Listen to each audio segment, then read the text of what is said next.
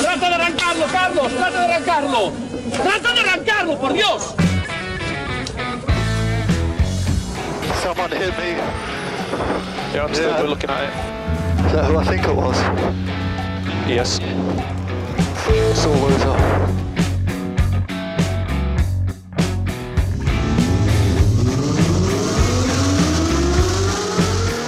Buena más ojo corta, se cierra poco.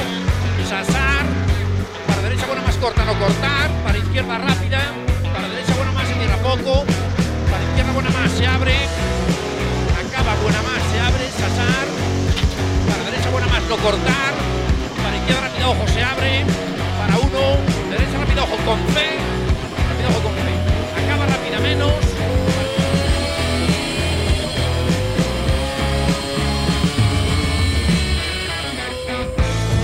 Yes, it's pole position. Yes! Oh, grazie ragazzi! Uh, giro! Grazie! ¡Hola! ¡Hola, hola!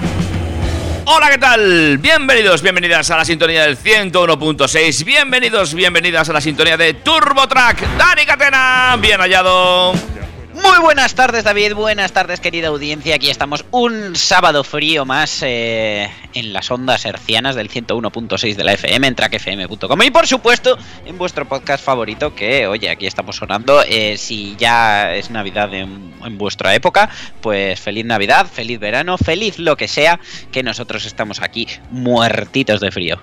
Hoy sí, hoy sí, hoy algo de rasca hace, pero teniendo en cuenta la semana que hemos llevado a nuestras espaldas, pues ni tan mal. Quiero decir que, bueno, podría ser peor. La verdad que, eh, eh, fíjate, para hacer la escaleta mm, me ha costado encontrar una noticia que no fuera de la nieve. Oh, qué bonita la nieve.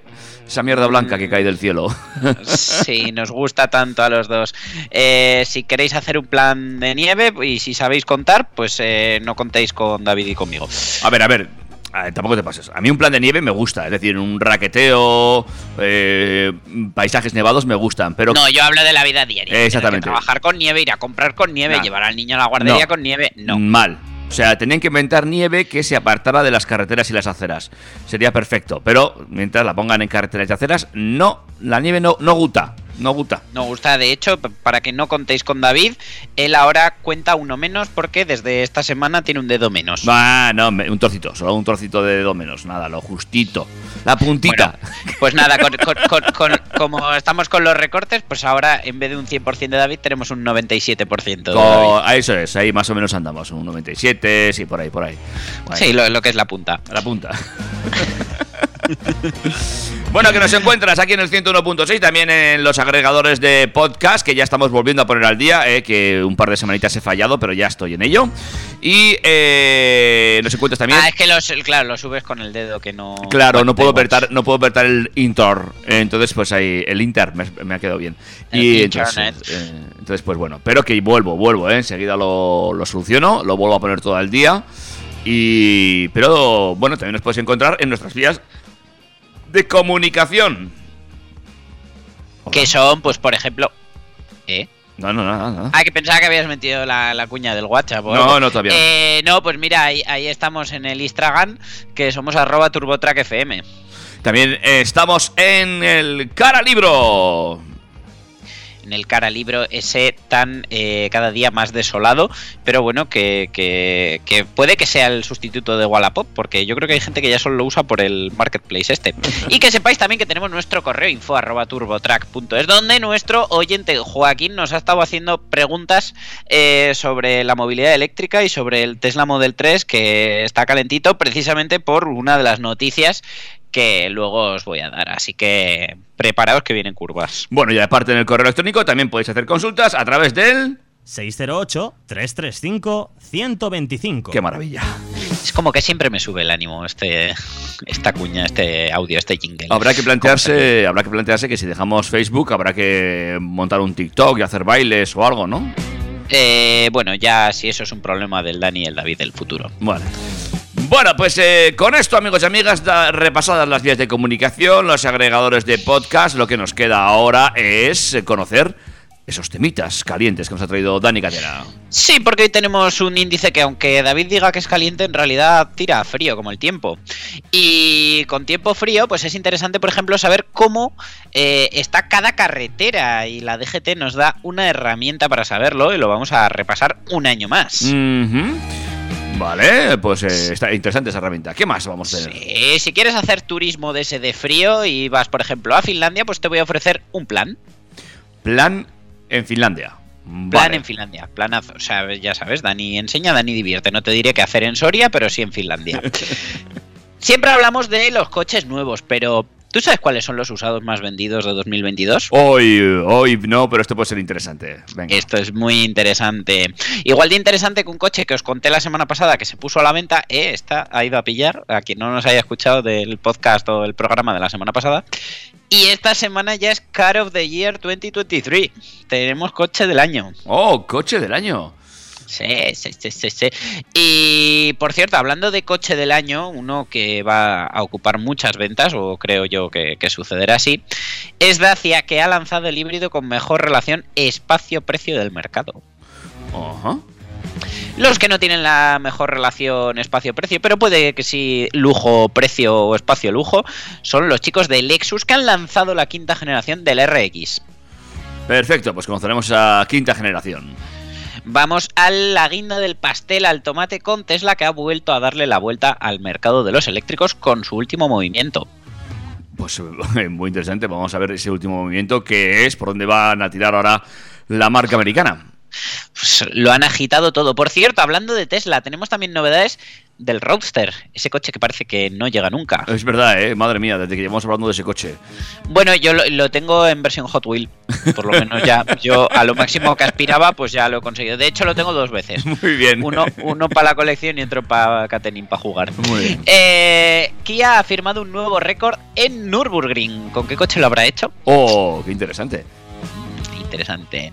Interesante también siempre nuestro querido Suzuki Jimny, que ya sabéis que me encanta y estrena una variante a la que el gran público, la verdad, le tenía muchas ganas. Perfecto, pues lo vamos a conocer. Para los que les gustan las rarezas, como a mí, por ejemplo, tenéis que saber que Mazda vuelve al motor mm, rotativo, Mm, pero no como esperabas, o Ah, no, ¿no? el coche que tú esperabas. Vale, No, vale, pues, ya- eh, ya a ti igual te mola. Inter- interesante lo de los motores rotativos que se está poniendo otra vez de moda, ¿eh? Atentos, atentos a eso. Y hablando de guindas, pasteles y fiestas en un día tan frío eh, en el que no hace falta comprar hielo si has montado una fiesta, vamos a ver cómo celebra Chevrolet el 70 aniversario del Corvette. Mm, otro coche muy interesante, otro coche verdaderamente interesante. ¿Cómo nos gusta el Corvette? Sí, sí, sí, o por lo menos tener en la cuenta el saldo de lo que vale un Corvette. Eso también estaría muy bien. Y dicho esto, yo creo que ya es momento de que David nos ponga un exitazo musical. A ver qué nos traes esta semana, porque la verdad, la semana pasada, después de- de- del repaso a la ruptura de Shakira y Piqué, pues el, el índice musical ha quedado bastante alto. A ver cómo bates ese récord. Para otro programa te he preparado otro especial, no te preocupes. Venga, pues un cortito musical y enseguida nos metemos en harina o en gasolina. Ah, qué, qué bonito. Qué- qué- Apúntatelo. Festival de humor. Vamos para allá. Turbo Track.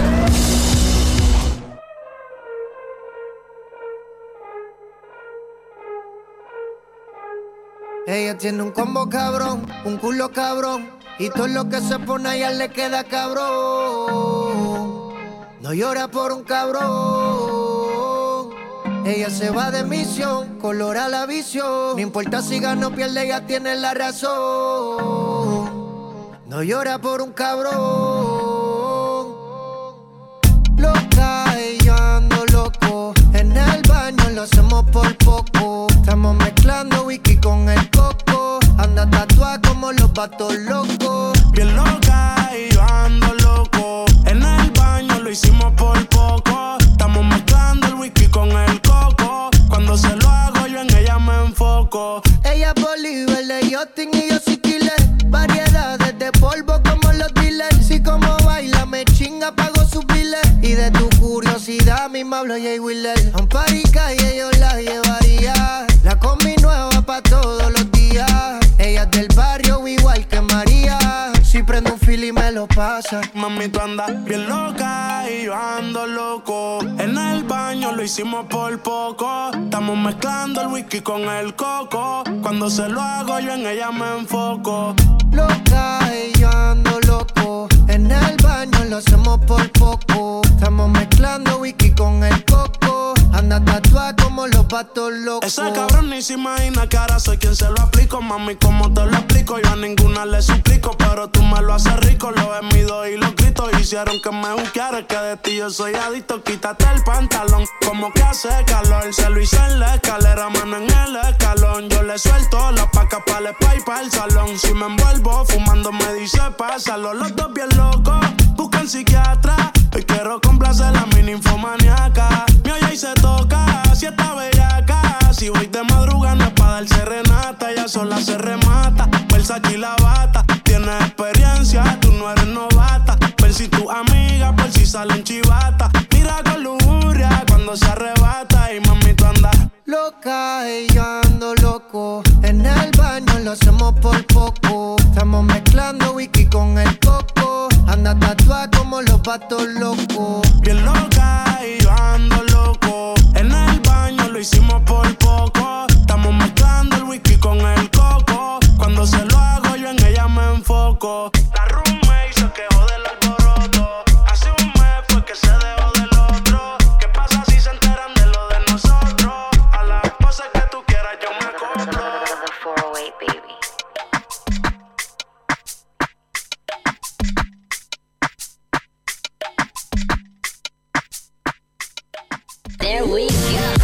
Noticias del motor.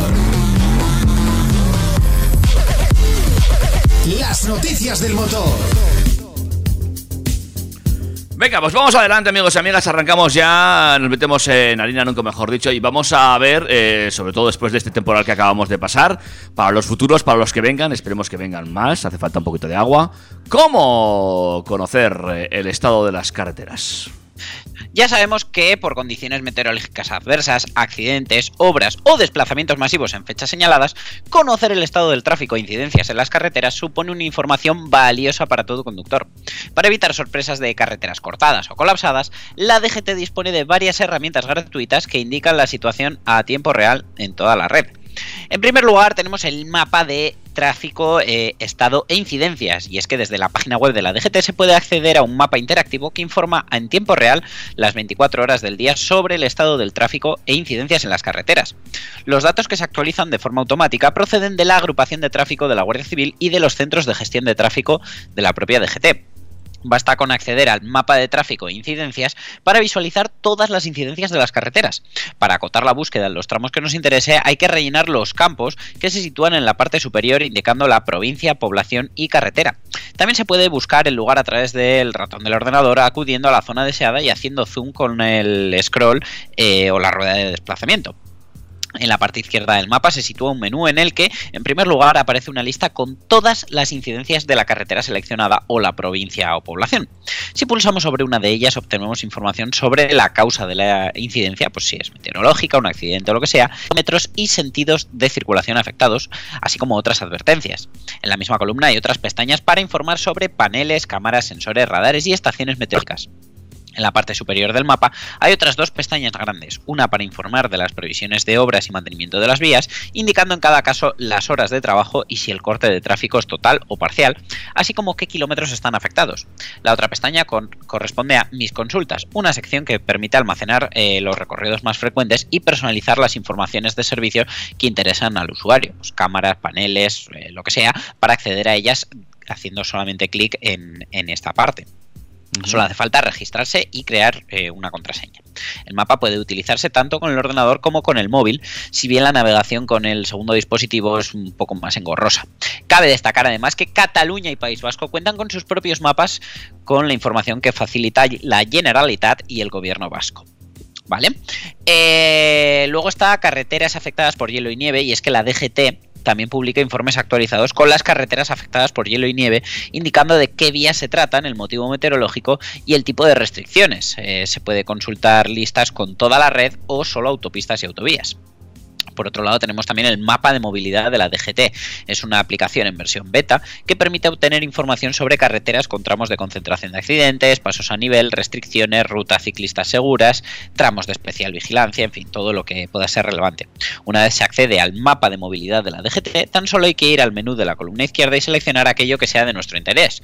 Pues tramos de concentración de accidentes, restricciones, vigilancias especiales, vialidad invernal, bueno, lo que, lo que más nos interese. Sabemos también que eh, son grandes usuarios de las redes sociales y es que la Dirección General de Tráfico tiene la cuenta de Twitter, arroba información DGT, con información siempre actualizada y oficial sobre el estado de la circulación en carretera. Y por último, si te quedas más tranquilo hablando con una persona o aunque sea con un robot, siempre lo puedes hacer por teléfono en el número de teléfono de información sobre tráfico y auxilio en carretera que es el 011. El que menos recomiendo yo, ¿eh? ¿El 011? El 011, un desastre. ¿Lo has probado? Sí. No te enteras de nada, no te da tiempo. En estos momentos se encuentran cortada la Nacional 125.1 a la 126.4 No sé dónde está la 125. No, no me da tiempo a anotar. No, es un follón. Bueno, pues, pues, pues por favor, habrá que usar eh, los medios telemáticos porque desde luego van a ser más, eh, Sí. por lo menos fiables que los que el Sí, teléfono. sí. Yo a todo el mundo recomiendo que acuda a cualquiera de las páginas web que es bastante bastante fiable y bastante interesante. ¿eh? Y luego si ya si, te, si, si- si rebuscas, me gusta muchísimo ver las cámaras en tiempo real. ¿eh? Ahí está muy bien. Ay, eso también mola. Yo eso alguna vez lo hago con la A15 para ver cómo, cómo está, como es la que uso. Claro, pues está muy bien, está muy bien. Y así pues te, te vas dando cuenta que, que realmente cómo es la situación. ¿eh? Muy interesante. Bueno, más cositas eh, que nos cuentas hoy. Sí, hablando de frío, te ofrezco ese plan por si eh, pues, eh, te aburres y te vas a Finlandia en lo que queda de tarde, donde eh, Ya me encontrar- gustaría, ya me gustaría. Pues abrígate bien, porque si la ciudad es fría de por sí, te voy a proponer la visita a un concesionario barra museo hecho de hielo. Oh, oh, oh, qué bonito. Es que Polestar ha sabido sacarle partido a esto. Eh, pues bueno, es una sala de exposición que la marca ha llamado Snow Space, espacio de nieve, y en términos generales se puede tildar de concesionario o planta de presentación de la gama de coches eléctricos y de la marca en sí. Concretamente se ubica en la plaza, atento, Cansa la Story. Eh, mira como lo que yo subo a Instagram, que cansa la story.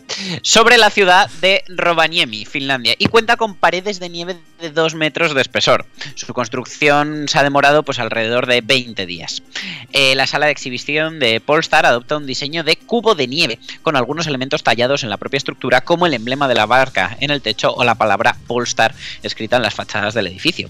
Su altura total es de 12 metros y fue construido por la empresa especialista en instalaciones de nieve y hielo Frozen Innovation, quienes anteriormente... La jefa de obra es Elsa. Eh, anteriormente también han levantado bares u hoteles de este tipo en diversas partes de los territorios más gélidos del planeta. Mira, yo una exposición de coches te la compro. Pero un hotel de verdad y necesidad. No, Hombre, no sé, o sea, te- te va a dejar que la la- cama igual está calentita. Te va, a dejar, te va a dejar la relación un poco fría, sí. Eh, oh, oh, oh. Las parejas sobre de- desde luego.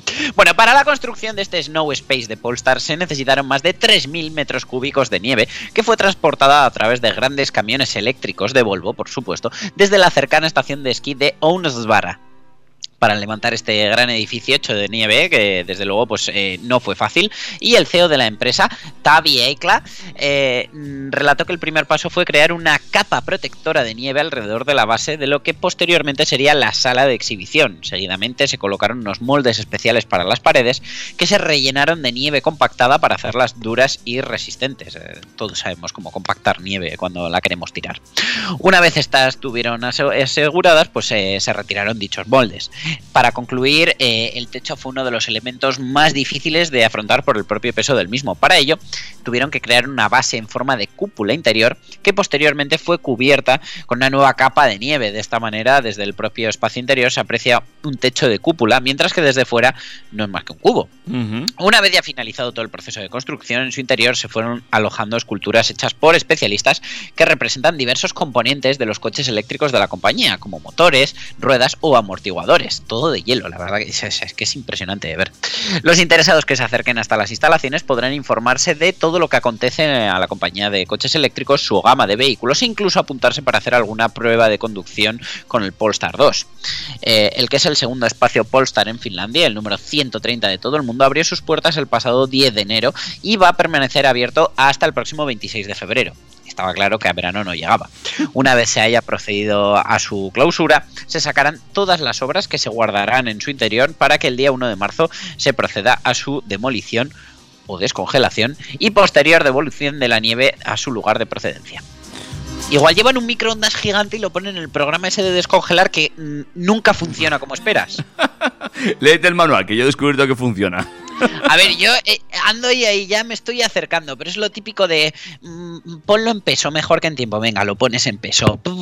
Ay, sigue congelado, lo voy a poner mm, nada, eh, 50 gramos más. Pss, medio cocido. Por Bien. favor, ¿dónde- ¿dónde está ese punto, señores microonderos? Bueno, da- da igual. Hablen con los de Polestar que tienen un concesionario que derretir. De todas formas, eh, un saludo también para los trabajadores de ese concesionario, ¿eh? Ahí lo dejo. Eh, Eh, bueno, pues ya sabían que la relación con la empresa iba a ser un poco fría. bueno, eh, que podría terminar derritiendo. Sí, claro. Cuéntame, cuéntame ahora mismo eh, cuál es ese vehículo el más buscado para adquirir en segunda mano. Bueno, pues eh, a nadie le va a sorprender que, aunque realmente sigue sorprendiendo en un mundo de subs, pero claro, hay que tener en cuenta que el mundo de subs es relativamente moderno y estamos hablando de coches que ya llevan tiempo en el mercado y se vuelven a vender y a comprar. Y en este caso es el Volkswagen Golf por delante del Ibiza y el León, el alzado como el modelo más vendido en el mercado de ocasión durante el año pasado, con un total de 63.131 unidades lo que aún y todo supone una disminución del 4,3% respecto a los datos de 2021. Según los datos de la Asociación Nacional de Vendedores y Reparadores de Vehículos, GAMBAM, la segunda posición del ranking de automóviles de ocasión el año pasado la ocupó el SEAT Ibiza con 57.835 unidades entregadas, un 9,2% también de bajada. El podio de los usados más populares en el 2022 lo cerró otro SEAT, en este caso el León, del que se comercializaron 45.999 unidades al cierre del pasado ejercicio, lo que se traduce en una bajada interanual del 11,4%.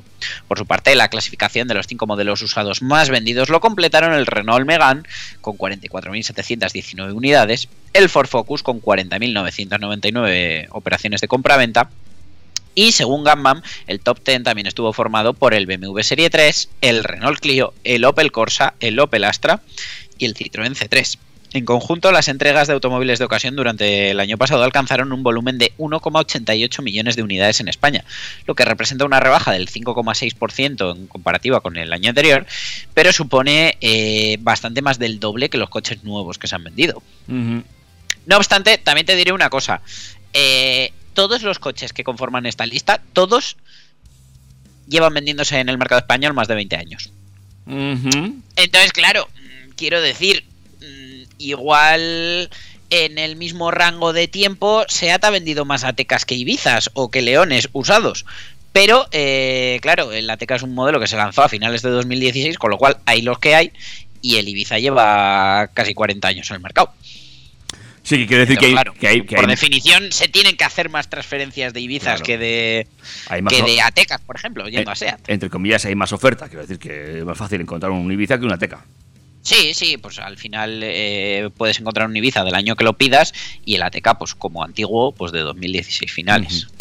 Pues es lo que hay. Pero bueno, eh, como dato curioso no está mal, ¿eh? Ver dónde se mueve también el mercado de segunda mano y los coches más buscados. Interesante. Sobre todo, si te vas a comprar un coche temporal, por así decirlo, que, que- que a veces sucede, eh, desde luego aciertas yendo a por uno de estos porque eh, te garantiza de alguna manera o te asegura que cuando lo vayas a vender pues te va a costar un poquito menos quitártelo.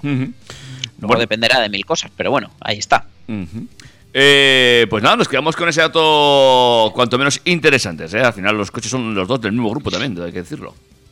Sí, sí, eh, una vez que nos salimos al top 10, pues ya vemos algún Renault, algún BMW y demás, pero, pero sí, eh, Volkswagen y la marca Patria pues siguen mandando aquí en España, por lo menos en cuanto a usados se refiere. Donde no van a ganar este año va a ser en el coche del año, por lo visto, ¿no? Sí, la ceremonia del coche del año en Europa se ha celebrado por primera vez enmarcado durante el Salón de Bruselas, sustituyendo así al Salón de Ginebra de ediciones anteriores. En ella acaba de resultar ganador el Jeep Avenger contra todo pronóstico, que se corona como nuevo Car of the Year 2023, sustituyendo en el premio al Kia EV6 que lo consiguió en 2022. La votación final ha quedado tal que así. Ha ganado el Jeep Avenger. En segundo lugar está el Volkswagen ID.Buzz. Tercero para el Nissan Ariya. Cuarto lugar para el Kia Niro. Quinto para el Renault Austral. Sexto para el Peugeot 408 y séptimo para los gemelos Toyota BZ4X y Subaru Solterra. Para determinar el ganador del Car of the Year 2023 se han tenido en cuenta los votos de 59 jurados, eh, entre los que tenemos un año más a seis españoles. Eh, Juan Carlos Payo de Autopista, junto con Félix Cerezo del Mundo, Rafael Guitar de Booster Groups, Pedro Martín del Confidencial, Xavier Pérez del Periódico de Cataluña y Pere Prat de La Vanguardia como jurados españoles. El Jeep Avenger llega con una receta sencilla pero jugosa. Básicamente se ha tratado de coger un Peugeot 208 o cualquier equivalente dentro del grupo y darle ese aspecto de crossover compacto con la siempre robusta imagen de Jeep. Y son precisamente sus proporciones las que dotan al Avenger de un atractivo adicional, ya que con proyección sobre el suelo de utilitario, 4,08 metros de longitud, dejando por tanto su espacio al Renegade actual, es decir, semejante a la del 208, esboza una práctica carrocería sub de menor tamaño que la de un Peugeot 2008 o un Opel Mokka, por ejemplo que son modelos que también comparten arquitectura y motores con él. La singularidad de este Avenger es que la marca, con acierto, se ha sacado de la manga una variante de gasolina con el motor 1200 turbo de 100 caballos y eh, como alternativa a la versión global, la eléctrica equipada con la última evolución del motor y del paquete de baterías, eh, esa que anunciábamos que llegaba ahora a los 208 y 2008 con 156 caballos y la batería de 50,4 kilovatios hora de capacidad y un consumo más reducido. De momento Jeep solo pondrá a la venta las versiones equipadas con todo con lo que se puede llevar, la First Edition, así que en un futuro habrá una oferta más rica en cuanto a niveles de acabado y con precios menores. Pero ya con todo, el Avenger resulta un coche con una relación precio-contenido más que interesante, aunque desde luego lo mejor va por dentro. Y no es que tenga un espacio claramente mayor que un 208 o un Corsa, pero sí más capacidad de maletero y un habitáculo que proporciona más sensación de espacio, algo que es ventajoso en un coche urbano cuyas plazas posteriores serán ocupadas con cierta frecuencia.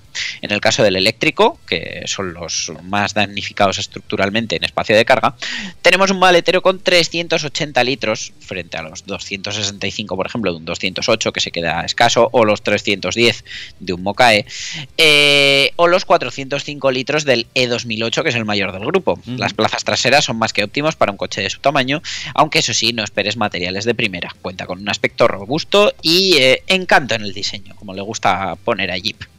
No, pero, pero es que se ha quedado el coche pintón, ¿eh? Eh, ¿eh? a, mí, a, mí, a mí me encanta, o sea, es que, es que parece que te estás llevando un Jeep de verdad y no un Peugeot disfrazado.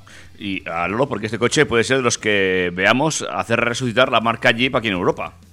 No, no, desde luego esto le va a dar un volumen terrible, es un coche que va a gustar y bueno, prueba de ello es que nada más aterrizar pues ya se ha llevado el premio a coche del año en Europa, que desde luego no es moco de pavo. No, no, no lo es, no lo es. Y mira, por una vez, pues me parece que es un coche interesante, un coche que hay que seguir de cerca porque, eh, bueno, parece, puede ser la revolución del mercado de este año. Fíjate. Sí, ofrece, ofrece algo diferente en un precio, digamos, contenido, porque no hay buen precio ahora mismo para ningún coche.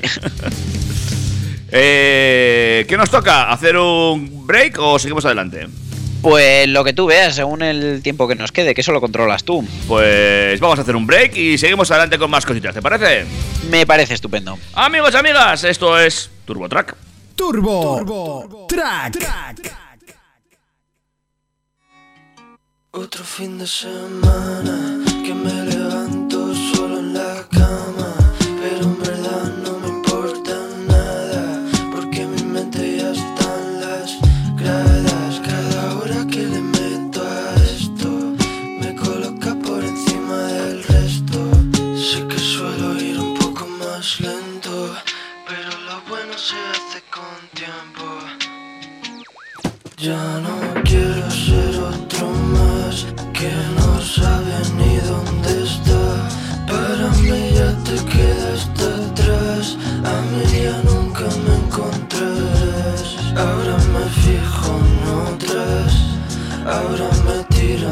las demás. Tiro porque me toca. Sé que no me vas a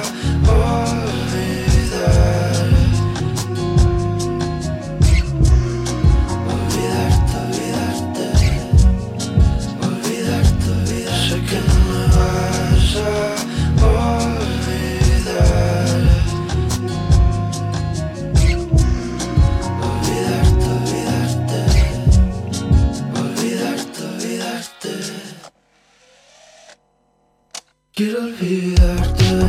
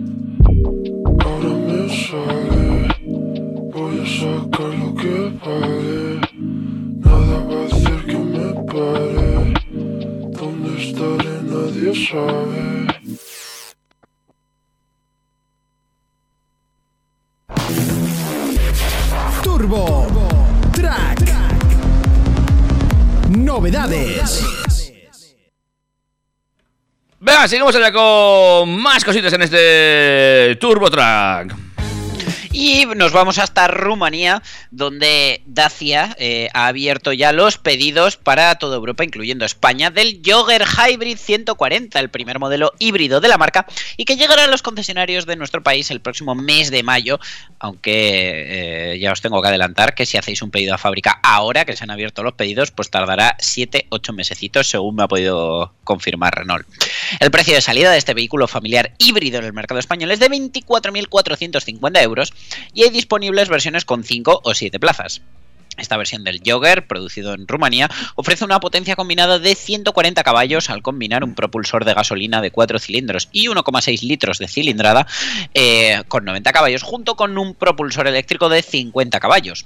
Además, el frenado regenerativo, combinado con la capacidad de recuperación de energía de las baterías, que son de 1,2 kilovatios hora, y la caja de cambios automática, ofrece autonomía para realizar hasta el 80% de los viajes urbanos en modo 100% eléctrico, o eso es lo que dicen ellos, así como, eh, desde luego, un ahorro eh, de combustible que puede llegar hasta el 40% respecto a un motor térmico equivalente en ciclo urbano y sin cambiar hábitos de conducción.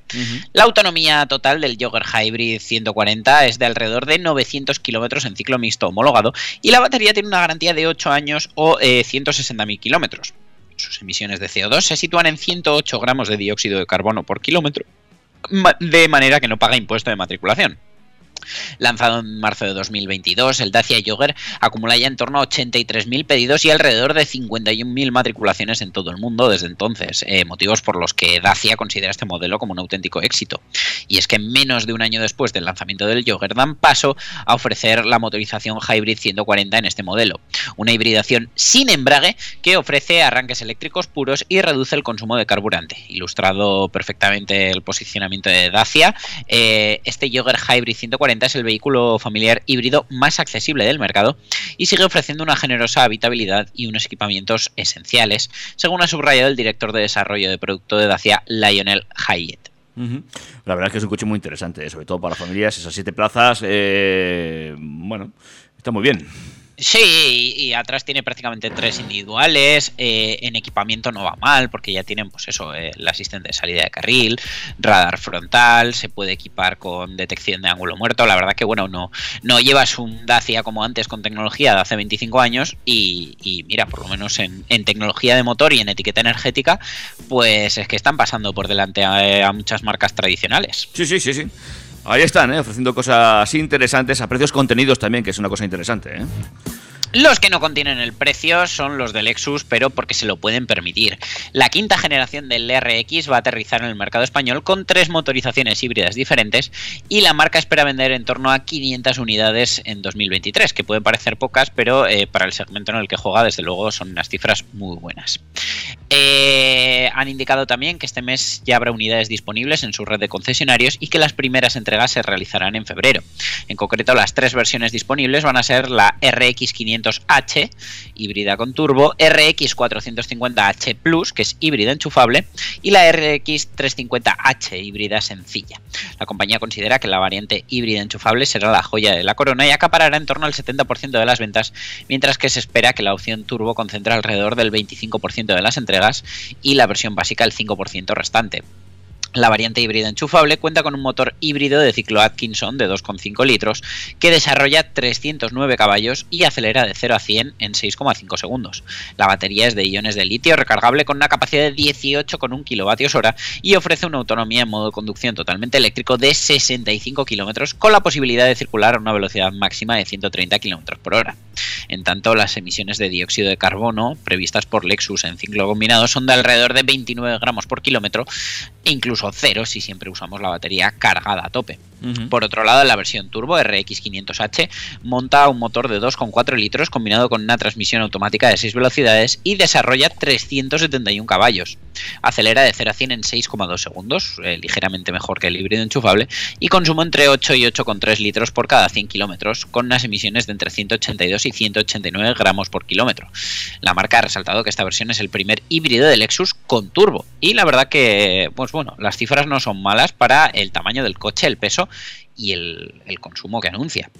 Asimismo, la versión RX 350H, que sería el más básico, incorpora un motor híbrido autorrecargable de 2,5 litros, también de ciclo Atkinson, con 250 caballos, capaz de acelerar de 0 a 100 en 7,9 segundos, que desde luego pues no está mal. Su consumo se sitúa entre los 6,3 y 6,6 litros a los 100 y eh, las emisiones de CO2 se mueven en una horquilla entre 142 y 149 gramos. Ahora bien, el precio. Si bien Lexus prevé vender alrededor de 500 unidades de la nueva gama RX, eh, la marca ha señalado que, bueno, que tiene ya en torno a 200 reservas. Y eh, aunque las primeras unidades se entregarán en febrero, la compañía ha indicado que los plazos de entrega pueden variar en función del acabado y que para los nuevos pedidos se podrían situar entre los 5 y los 6 meses. Vamos, en la media. Por otro lado, los cálculos de Lexus apuntan a que un 70% de las ventas este año corresponderán al canal de renting para flotas y que el 30% restante será para particulares. En cuanto a los precios de esta nueva gama RX, se mueven en un rango que parte de los 81.300 euros, pudiendo llegar hasta los 111.300. Vamos, hay una horquilla de 30.000 euros justos. Ponme dos. El acabado business del RX 350H parte de esos 81.300 euros y el RX 450H Plus se sitúa en 88.500 euros. Entre tanto, la versión executive del RX 350H parte de 91.100 euros y el RX 450H Plus en 97.900. Eh, el RX 450H Plus eh, Luxury y aparte de los 106.500 y la única versión del RX 500H, la Sport, tiene un precio base de 111.300 euros. Desde que Lexus comenzó a fabricar el RX allá por 1998 ha vendido en torno de, a 3,5 millones de unidades de este modelo en todo el mundo, de las que alrededor de 300.000 han ido a parar a Europa y unas 12.000 a España.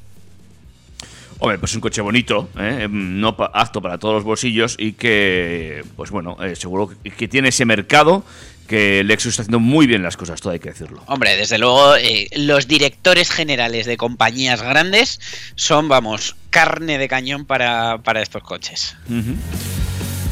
Bueno, vamos a ver, ¿qué ocurre con Tesla? Porque le ha dado un... o pretende darle un vuelco al mercado. Ya lo ha dado, ya lo ha dado. Bueno, de hecho, eh, la movilidad eléctrica es hoy la que es mm, por Tesla, eh, no podemos negarlo. Pero es que además han dado un golpe de efecto con una rebaja considerable en el precio de sus dos coches más vendidos en España y en todo el mundo, el Model 3 y el Model Y. La compañía estadounidense eh, ya ha rebajado el precio del Model 3 en España, que ahora comienza en 44.990 euros, incluida la contribución de marca de 1.210 euros para el Moves 3, lo que significa rebajar el precio en casi 8.000 euros. Eh, antes costaba 52.970. Supone un descuento del 15% en la tarifa de la versión de acceso con tracción trasera y 491 kilómetros de autonomía WLTP. Tesla ha anunciado también que el precio del Model Y comienza ahora en 46.990 euros, incluyendo el descuento por el MOVES, lo que significa rebajar la tarifa de la versión de acceso en casi 5.200 euros, que es eh, un 10% del, de rebaja en el precio para el Model Y de tracción trasera y 455 kilómetros de autonomía homologada. Los clientes pueden escoger entre dos colores de serie sin coste adicional. Antes solo se podía el blanco, ahora también podemos elegir el negro sin coste. Y eh, bueno, la compañía de Elon Musk también ha bajado el precio de las versiones gran autonomía, tanto del Model 3 como del Model Y, para que ambas puedan acceder también al plan Moves 3, lo que supone poder optar hasta 7.000 euros de ayuda si se achatarra un coche viejo. El Tesla Model 3 gran autonomía, con tracción integral y 602 kilómetros de autonomía homologada, eh, cuesta ahora 52.400 euros, eh, 51.190 con la aportación de marca, y son 6.570 euros menos que hace unos días. La rebaja es aún mayor en el caso del Model Y gran autonomía, el long range, también con motor dual, tracción a las cuatro ruedas y 533 kilómetros de autonomía, puesto que el precio de esta versión ahora es de 52.190 euros, vamos, prácticamente lo mismo que el Model 3, que suponen nada menos que 13.570 euros menos que antes, lo que supone un importe de un 20%.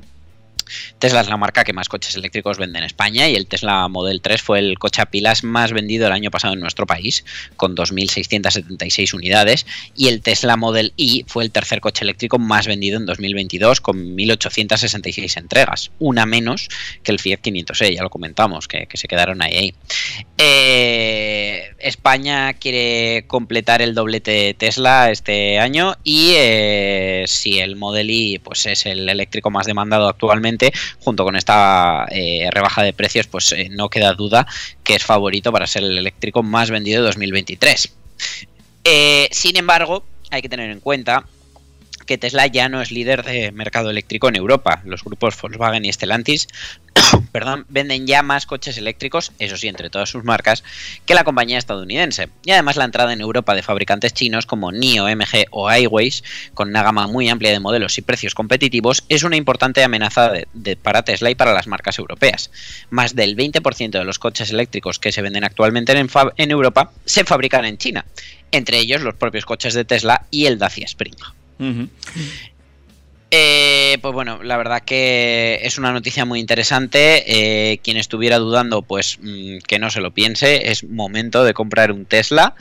Y, y vamos, me parece chapo que por una vez en, en, todo este ciclo que llevamos post-pandémico alguien rebaje precios. Pero además que no, no estamos hablando de una rebaja, eh, no sé, eh, figurativa, no, no, estamos hablando de una rebaja de un 20%, estamos hablando de mucho dinero en un coche, de, desde luego el que ya se haya comprado un Tesla ese último trimestre no tiene que estar muy contento hoy, pero... No. Quien lo tenga pedido le actualiza en el pedido automáticamente, pero eh, sí que es cierto que, bueno, también hay que tener en cuenta que el año pasado, en finales de febrero o marzo, eh, pegaron un subidón. O sea, prácticamente el Model 3 está al precio que lo compré yo hace un año y poco, uh -huh. al que lo encargué.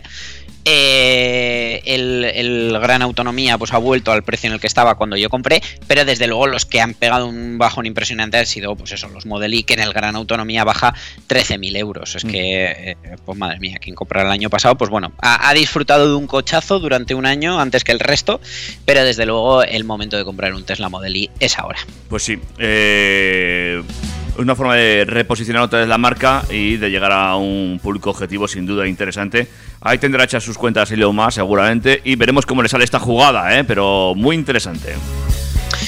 Pero bueno, eh, por otro lado, no quiere que sus modelos caigan en el olvido y tras cosechar un año de éxitos con 1.300.000 coches entregados en todo el mundo, eh, pues bueno, los próximos años se presentan algo vacíos en cuanto a novedades. El Tesla Cybertruck debería hacer acto de presencia este mismo año, pero eh, la duda es qué vendrá después. Los rumores siempre apuntan al largamente esperado Tesla compacto de precio accesible, pero tampoco podemos descartar la llegada del Tesla Roadster y una vez más el superdeportivo eléctrico vuelve a escena esta vez en boca del jefe de diseño de la compañía. Franz von Vollhausen es una de las voces más autorizadas dentro de la marca. Es el máximo responsable de diseño y lleva años trabajando en el proyecto Roadster. En 2017 Tesla presentó de una sentada dos modelos completamente rompedores, el Tesla Semi, el camión, y el Tesla Roadster de segunda generación, y si bien el camión se materializó a finales de este año pasado, el deportivo todavía no tiene ni siquiera fecha de presentación. Sin embargo, Franz von Holzhausen ha comentado abiertamente que la espera merecerá la pena y que los datos lo van a demostrar cuando fue presentada la segunda generación del Roadster. Es gracioso que presenten una segunda generación de algo que no ha llegado a existir nunca. Eh, que es el prototipo que adelantaba las líneas definitivas, ofrecía unas cifras de rendimiento superlativas. Durante mucho tiempo la página de Tesla ha vendido una aceleración de 0 a 100 en 1,9 segundos y una velocidad punta superior a los, 40 a los 400 km hora, con una autonomía homologada cercana a los 1000 km. Pues bien, ahora von Holzhausen asegura que el roster definitivo mejorará todas y cada una de esas cifras, aunque tampoco ha especificado datos concretos. Obviamente nadie duda que Tesla sea capaz de mejorar los números preliminares, pero las dudas sí que están en cuándo llegará este nuevo roadster al portfolio definitivo de productos, ya que ni siquiera en la compañía lo saben, tal y como ha declarado von Holzhausen al podcast Ride the Lightning. Vale. Eh, sin fecha concreta ni esperanzas de que vaya a verla, el proyecto Roadster sigue en el tintero. Mientras tanto, en la web de Tesla es posible reservar una unidad previo pago de 43.000 euros. En su momento se llegó a especular con que el deportivo eléctrico pudiera superar la barrera del cuarto de millón de dólares, una cifra que no resulta muy excesiva teniendo en cuenta que los Model S y Model X Plate de 1020 caballos pues ya sobrepasan los 140.000 euros. Bueno, ¿tú crees que veremos este año este coche o no? No, no, no, este, ni este año ni el que viene.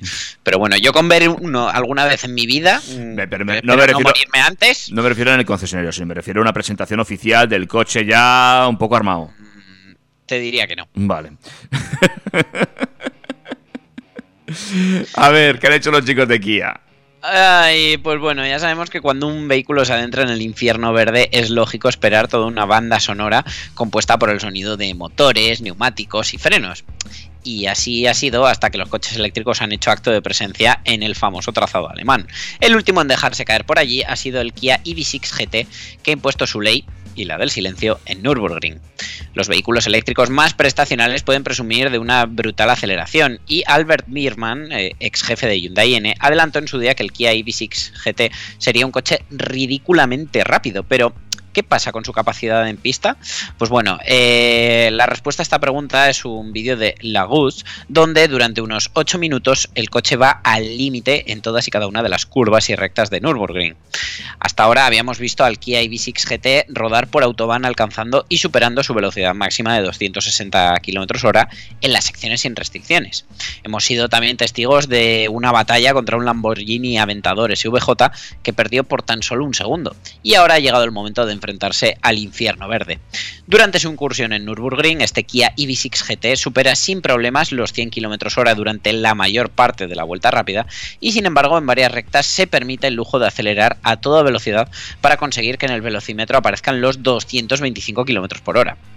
Cabe recordar que hablamos de uno de los eléctricos más centrados en el rendimiento, que ha elegido para él una serie de mejoras respecto al modelo estándar y aunque no lo ha promocionado como un vehículo pensado en parte para los circuitos, sí que tiene armas para ello y es que sus dos motores eléctricos generan una potencia total de 577 caballos con un par máximo de 740 Nm.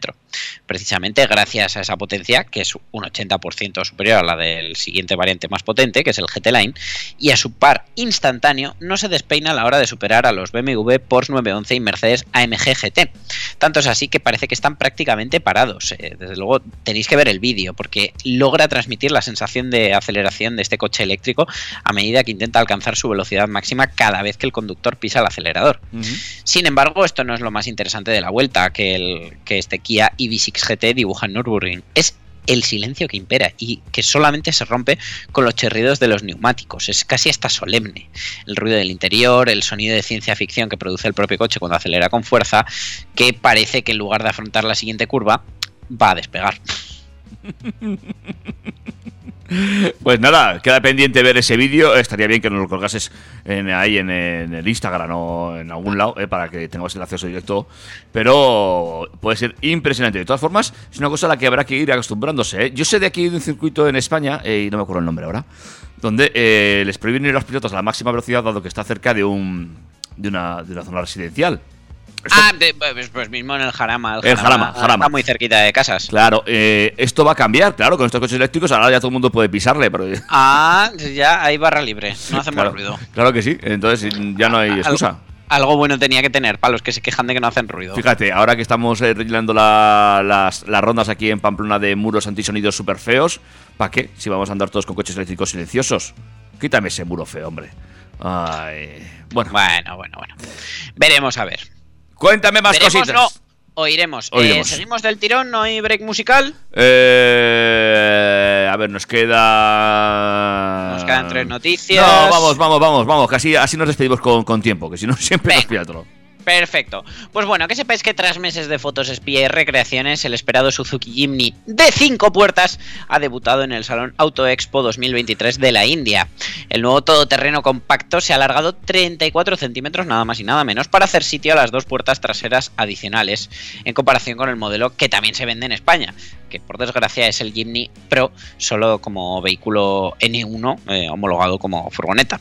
Todavía se desconoce si este Jimny de 5 puertas llegará a Europa y cuándo lo hará, pero es muy probable que su debut en los mercados pueda tener lugar a lo largo de 2023 con el motor 1400 Mild Hybrid microhíbrido de 129 caballos. Incluso algunos rumores mencionan el posible uso del propulsor 1500 híbrido convencional de 115 caballos procedente del Suzuki Vitara.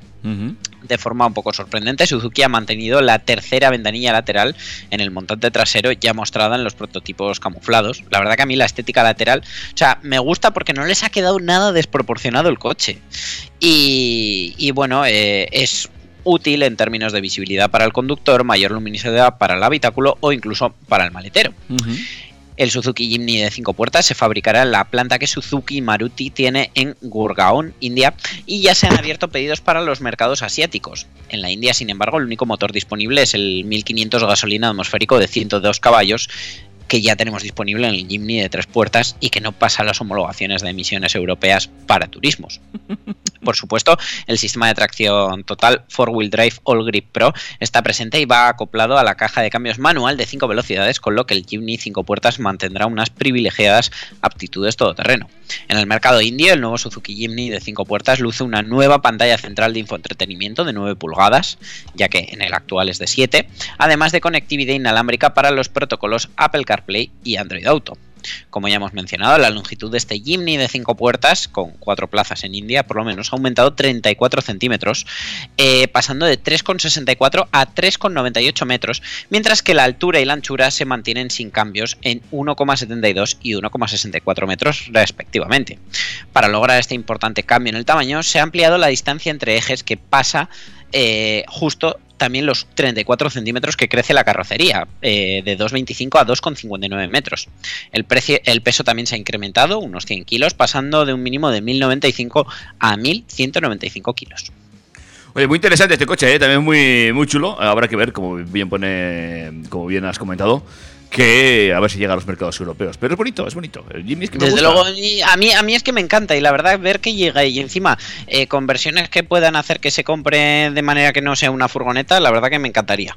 Pues sí, es muy interesante. Otro coche que podía romper el mercado, pero que ya veremos si finalmente se trata de si, si consigue implantar en el mercado europeo o no. Bueno, veremos a ver. Mientras tanto, eh, desde Asia nos siguen llegando cositas y es que sabemos que Mazda siempre ha destacado por hacer las cosas a su manera, por Sí, decirlo de alguna sí, a su- forma, a su manera. sin seguir las tendencias generales de la industria, especialmente en los últimos años con la adopción de la electrificación. Y es que el nuevo Mazda MX-30 e Skyactiv R y V es un ejemplo más, pues siguiendo la filosofía de la marca, utiliza un concepto de hibridación diferente a lo visto hasta ahora. La historia de Mazda y el motor rotativo viene de muy lejos. Eh, la marca japonesa lo ha utilizado en unos cuantos de sus modelos, generalmente los más deportivos, eh, así como en coches de competición, pero nunca lo había utilizado en un coche electrificado. De hecho, nunca nadie había utilizado un motor rotativo en un coche híbrido o eléctrico de autonomía extendida hasta la llegada de este MX30 que recordemos es un coche que nació siendo 100% eléctrico, fue el primer 100% eléctrico de Mazda y la marca ha presentado en el Salón del Automóvil de Bruselas la versión híbrida enchufable que incorpora ese motor rotativo, motor tipo Wankel, como generador eléctrico. Esta nueva configuración mecánica le abre nuevas posibilidades de uso y sobre todo un abanico más amplio de potenciales clientes que podrían verse eh, limitados por la autonomía de la versión eléctrica de, de 100% con batería. Este nuevo Mazda MX-30 E Skyactiv RIV eh, tiene un sistema híbrido enchufable en serie formado por un motor rotativo de gasolina y el motor eléctrico de 170 caballos con una batería de iones de litio de solo 17,8 kWh de capacidad. Este, el motor rotativo actúa como generador de electricidad y en ningún momento va a impulsar directamente las ruedas, es decir, es un híbrido en paralelo. El motor tiene 55 kilovatios de potencia, es decir, 75 caballos, y va situado en la parte delantera del vehículo, debajo del capó, junto al motor generador eléctrico. Para alimentar este motor, el coche equipa eh, un depósito de gasolina de 50 litros, gracias al cual tiene una autonomía total de unos 600 kilómetros. La electricidad generada por el motor Wankel se almacena en la batería que alimenta el motor eléctrico. El motor eléctrico es el encargado de impulsar el vehículo en todo momento, ofreciendo hasta 170 caballos y 260 Nm de par. Por sí sola, la batería apenas ofrece 85 km de autonomía en modo eléctrico, WLTP. Y antes de agotarse, el motor de gasolina actúa como generador para ampliar dicha autonomía y facilitar los viajes de larga distancia. Un coche así se puede considerar eléctrico de autonomía extendida o híbrido enchufable en serie. Mazda eh, lo denomina de la segunda manera. Lógico también porque la autonomía homologada no llega a 90 kilómetros, que es lo mínimo que se pide para considerar un coche como eléctrico. La batería admite recarga en corriente alterna, un máximo de 7,4 kilovatios y 11 kilovatios eh, si usamos una conexión trifásica. También se puede cargar en corriente continua, es decir, en un cargador rápido, a un máximo de 36 kilovatios de potencia, en cuyo caso necesitaría apenas 25 minutos para cargar del 0 al 80%. Otro aspecto interesante es que tiene carga bidireccional, pudiendo suministrar hasta un kilovatio y medio de potencia a aparatos eléctricos externos, por ejemplo, una barbacoa eléctrica o un secador de pelo. El nuevo Mazda MX-30 RIV ya se puede reservar en España y los precios eh, son idénticos de la versión 100% eléctrica, es decir, tenemos el acceso de gama que es el Prime Line por 38.050 euros, eh, por el medio de la tabla más o menos el Advantage por 39.550 y el Edition R por 43.600. Las primeras unidades del nuevo modelo llegarán a los concesionarios a principios del verano. Y el último acabado que os decía, la edición R, es el vehículo que se ha presentado en el Salón del Automóvil de Bruselas, una edición especial que va a estar disponible cuando salga a la venta el, coche y se distingue por carrocería bitono en color Magoon Rouge, eh, exclusiva de la versión, que eh, tiene como pues un color burgundy, por así decirlo, en los pilares de las puertas y los laterales del techo. El color está inspirado en el del primer turismo de Mazda, el Mazda R360 Coupé. El resto de la carrocería interior son de color negro y el Edition R incorpora también una serie de elementos de diseño exclusivos como un emblema en forma de rotor que va cosido a las alfombrillas y grabado en relieve en los reposacabezas de los asientos. Mm. Fíjate, ¿eh? que me estaba gustando el coche hasta que he llegado a ver esta última versión y no me ha gustado esa combinación de colores. Pues no pasa nada porque es el más caro, así te ahorras tener que comprarte el más caro, David. Si es que tenemos gustos de pobre. Ah, y tampoco, tampoco me parece un precio muy desorbitado, ¿eh? Para un Mazda con las características que estamos nombrando, un eléctrico extendido eh, por 40.000 pavos, me parece más que, más que aceptable. Sí, no, a ver, está bien de precio, pero sí que hay que reconocer que el coche se queda un poco justo de tamaño si lo queremos como primer coche de familia. Desde luego, si estás solo o en pareja, te va a ir perfecto. Igual que me va perfecto si estoy solo eh, o en pareja, el último vehículo que vamos a ver en la jornada de hoy. O en familia y que se queden en casa, porque hace ahora exactamente 70 años desde que Chevrolet presentó en sociedad el primer Corvette que debutó en el Motorama de Nueva York. Y qué mejor efeméride para presentar el nuevo Chevrolet Corvette y Rey. Y ya te adelanto que la I es de eléctrico. Es el primer Corvette híbrido de la historia, el primero con tracción total y además el primero con una electrificación que tiene pinta de que irá más. La electrificación se emplea normalmente para reducir el consumo de las emisiones del vehículo en el que se aplican, pero en el Corvette esto pasa a un segundo plano, y es que la electrificación está pensada para mejorar las prestaciones, aumentar la potencia y de paso aumentar también la seguridad en condiciones de baja adherencia gracias a que le da una tracción a las cuatro ruedas. La potencia de este Corvette E-Ray procede de dos motores, un propulsor principal que es un V8 atmosférico de gasolina con 6,2 litros que da 502 caballos y 637 Nm de par, enviando su fuerza a las ruedas traseras. Este motor de gasolina se complementa con un motor eléctrico situado en el eje delantero que entrega 163 caballos y 165 newtons instantáneos de par a las ruedas delanteras. El motor eléctrico se alimenta de una batería de 1,9 kWh que va colocada entre los asientos. En total, este Corvette E-Ray híbrido tiene 654 caballos de potencia combinada, sumando el motor térmico y el eléctrico, y además ofrece una sensación casi inmediata de empuje, eh, con unas cifras que le permiten convertirse en el Corvette de producción más rápido de la historia, y es que hace el 0 a 60 millas, el 0 a 96 km por hora, en 2,5 segundos, y solo necesita 10,5 segundos para recorrer el cuarto de milla. El Corvette E-Ray utiliza su hibridación para ser más rápido y traccionar mejor. No obstante, se puede mover en modo totalmente eléctrico en ciertas condiciones como cualquier Toyota hablando mal y pronto que se precie. La cantidad de asistencia eléctrica es diferente en cada uno de los seis modos de conducción: Tour, Sport, Track, Weather, My Mode y Z Mode. A estos hay que añadir el nuevo Stealth, sigilo, que permite la conducción totalmente eléctrica durante un breve periodo de tiempo. Está diseñado para salir silenciosamente de un vecindario de casitas y de condominios en el que puedas vivir en Estados Unidos y está limitado a 72 km hora. El coche arranca en modo eléctrico en total silencio y el motor de gasolina se activa automáticamente si la velocidad del vehículo supera el límite, si el conductor solicita más potencia o si se agota la batería. ¿Para qué es este modo? Para salir sin despertar a los vecinos. Es, es una cosa de la que se quejan algunos vecinos, que, que hay alguien que tiene un coche ruidoso. A todo lo anterior hay que añadir la función Charge Plus que maximiza el estado de carga de la batería y eh, la batería, por cierto, se recarga durante la conducción mediante frenada regenerativa o con el propio motor térmico, pero no es enchufable.